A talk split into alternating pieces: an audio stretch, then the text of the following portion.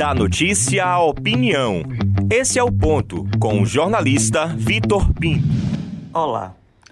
Se antes o governo Rui Costa possuía um verdadeiro rolo compressor na Assembleia Legislativa da Bahia, resultado de uma vitória cachapante das eleições de 2018, e a manutenção até semana passada de uma base unida e coesa, agora vai passar por maus bocados.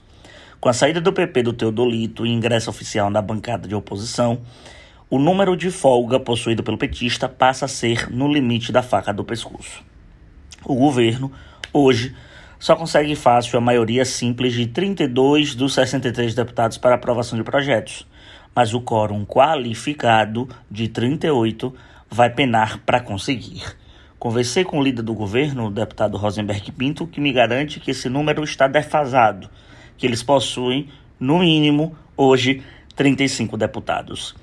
A preocupação segue estampada nos corredores da Secretaria das Relações Institucionais, com reuniões individuais com alguns parlamentares estaduais e algumas delas até tarde da noite. Um cenário é você governar, governar com 40 ou 42 deputados. Outro é saírem 10 de vez, pois além de alguns pepistas, outros de siglas diferentes demonstravam descontentamento com a gestão e forma de tratamento dado. Os que estão na base já sentem a pressão violenta para marcação de presença e votações, ligações constantes, sinal de preocupação, e se tem algo que deputado tem é o faro para a crise política. E aí que se torna um peso de ouro no processo o pescoço engrossa e a pedida na mesa fica mais cara. Por exemplo, é sabido nos bastidores que os deputados Vitor Bonfim, Marquinhos Viana, Jurandir Oliveira e Júnior Muniz estão se unindo para formar uma espécie de bancada independente. Eles querem unir forças para tentar abocanhar uma das secretarias que vagaram com a saída do PP.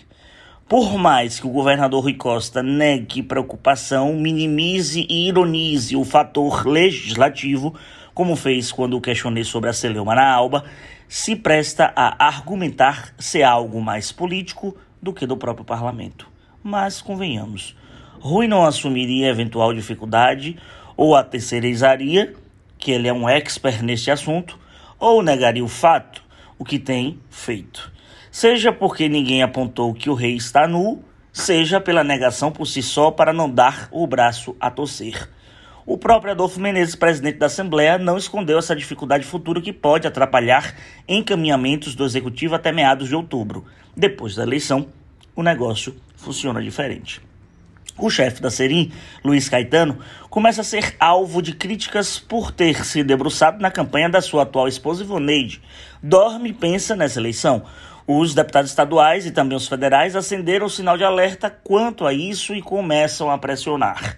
Um grupo de deputados tem receio de que ele utilize as informações de proximidade com prefeitos, vices, vereadores e lideranças para garear ainda mais votos para a sua amada. Os que saem perdem as benesses do poder e tentam fazer arranjos por debaixo do pano para gozarem delas ainda em um ano eleitoral. Os que ficam sentem o peso da responsabilidade da base na beira do abismo e por isso querem mais, até mesmo para descontarem eventuais tratamentos antes dispensados. Rui não pode se dar ao luxo de perder mais dois ou três votos na alba e nem pode bater demais na mesa fim de gestão. A história agora é outra. Eu sou Victor Pinto e esse é o ponto.